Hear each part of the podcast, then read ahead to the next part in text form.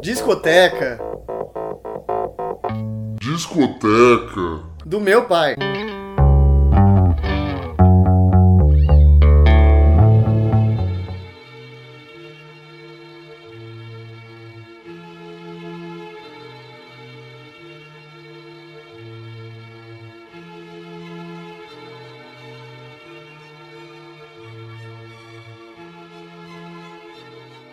Alô, esse é o Discoteca do meu pai, eu sou a Júlia Padovan. Se você chegou hoje por aqui e quer acompanhar o podcast e ouvir de onde estiver, é só clicar em assinar no iTunes ou em qualquer outro app de podcasts que você utilize no seu celular.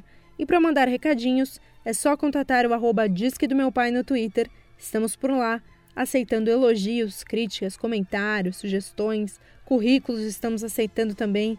O que você tiver vontade, se você sente uma vontade incontrolável de mandar alguma coisa, pode mandar.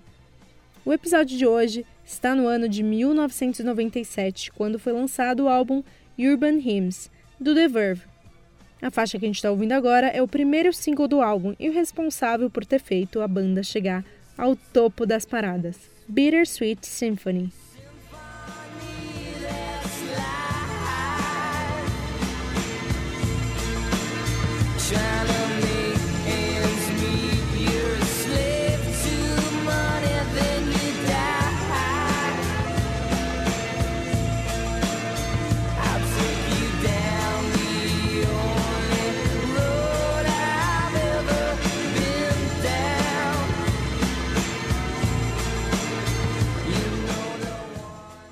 Esse foi o terceiro álbum de estúdio da banda, e antes de lançar esse trabalho, que proporcionou sucesso em escala mundial, eles passaram por uns perrengues. Eles não estavam se dando muito bem, e em 1996 eles se separaram, mesmo tendo alguns hits emplacados no Reino Unido, terrinha de origem deles. Aí em 97 eles decidiram voltar e trabalhar nesse álbum aqui. Essa faixa fez muito sucesso, mas eles tiveram vários problemas jurídicos por causa dela. Tudo porque ela tem um sample na introdução de uma versão orquestral da faixa The Last Time dos Rolling Stones, feita pelo Andrew Logue Oldham.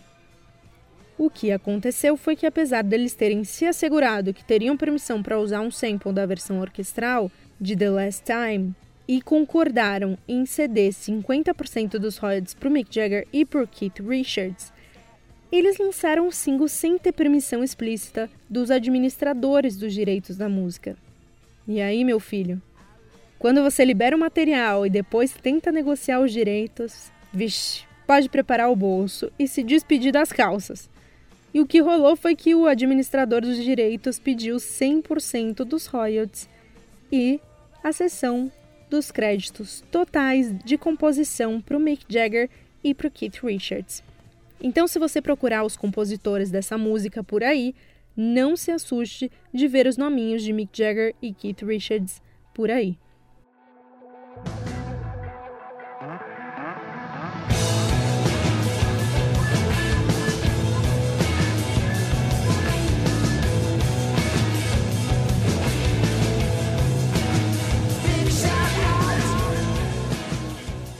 A faixa que a gente está ouvindo agora é Rolling People até então, o som que eles faziam era mais psicodélico.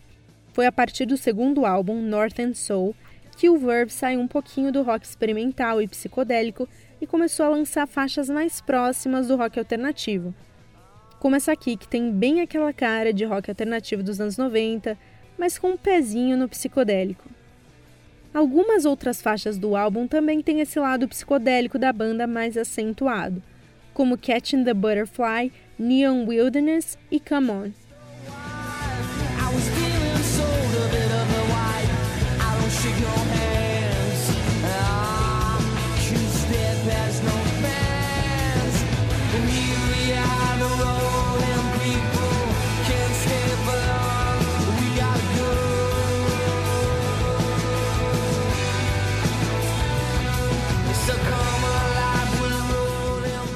Que o som deles tivesse essa característica experimental, o Verve fazia parte do circuito de bandas de rock alternativo.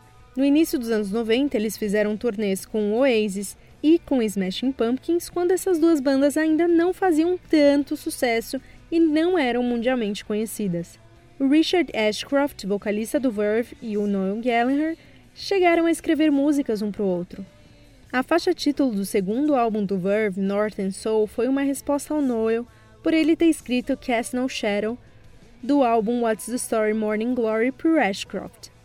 Com o lançamento de Urban Hymns, o Verve atingiu um sucesso que eles não imaginavam. Segundo Noel Gallagher declarou, eles eram a segunda melhor banda da Grã-Bretanha. E você imagina qual era a primeira banda que o Noel considerava a melhor da Grã-Bretanha, né?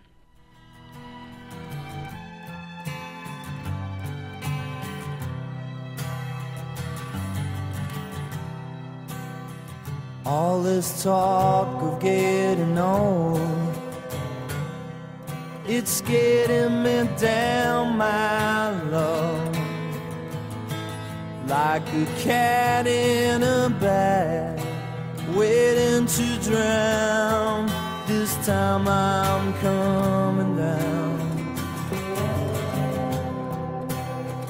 And I hope you're thinking of me you lay down on your side. Now the trucks don't work, they just make you worse. But I know I'll see your face again. Esse foi o segundo single que eles lançaram e também tocou muito nas rádios britânicas.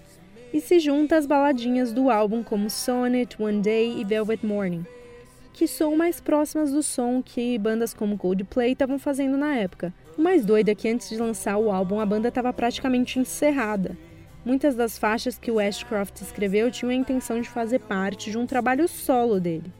Mas ele chegou à conclusão que nada além do Verve funcionaria para ele. E aí, no começo de 97, ele engoliu o orgulhinho e chamou de volta o guitarrista Nick McCabe, com quem ele tinha tido uns atritos que fizeram o cara sair da banda. E então o Verve novamente seguia com a sua formação original.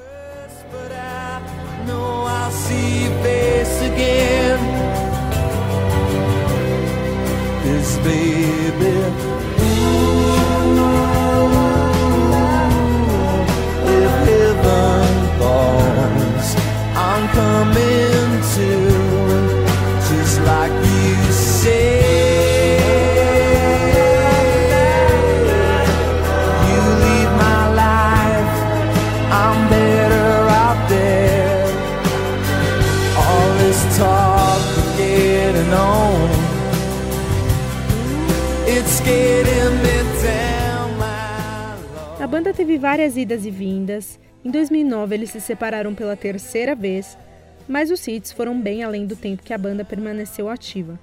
Nesse ano de 2017, Urban Hymns completou 20 anos em setembro, e o álbum ganhou uma edição especial de aniversário com CD remasterizado, set com 5 discos, DVD bônus e um set triplo de LPs, além de versões deluxe com todas as B-sides e 3 horas de material ao vivo não divulgado, incluindo um show completo que o Verve fez para 35 mil pessoas em Wigan, na Inglaterra, que é a cidade natal da banda.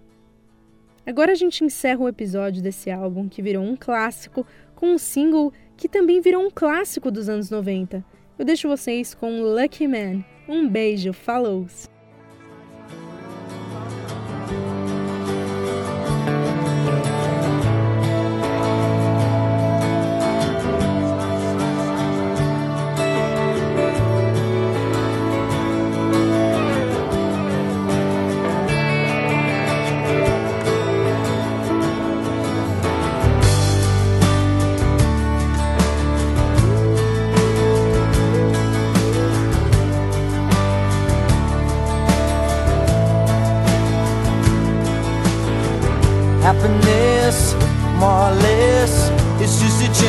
Something in my liberty. On my mind. Happiness coming and going. I watch you look up and watch my fever growing. I know just where I am. But how many corners do I have to turn? How many times do I have to learn? All the love I have is in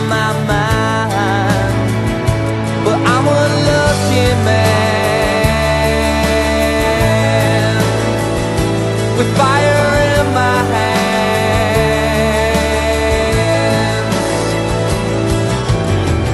Happiness, something in my own place. I'm studio naked, smiling. I feel no disgrace with who I am happiness risk coming and going. I watch you look up and watch my feet go, and I know just who I am. And how many corners do I have to turn? How many times do I have to run? All the love I have is in my mind. I hope you understand.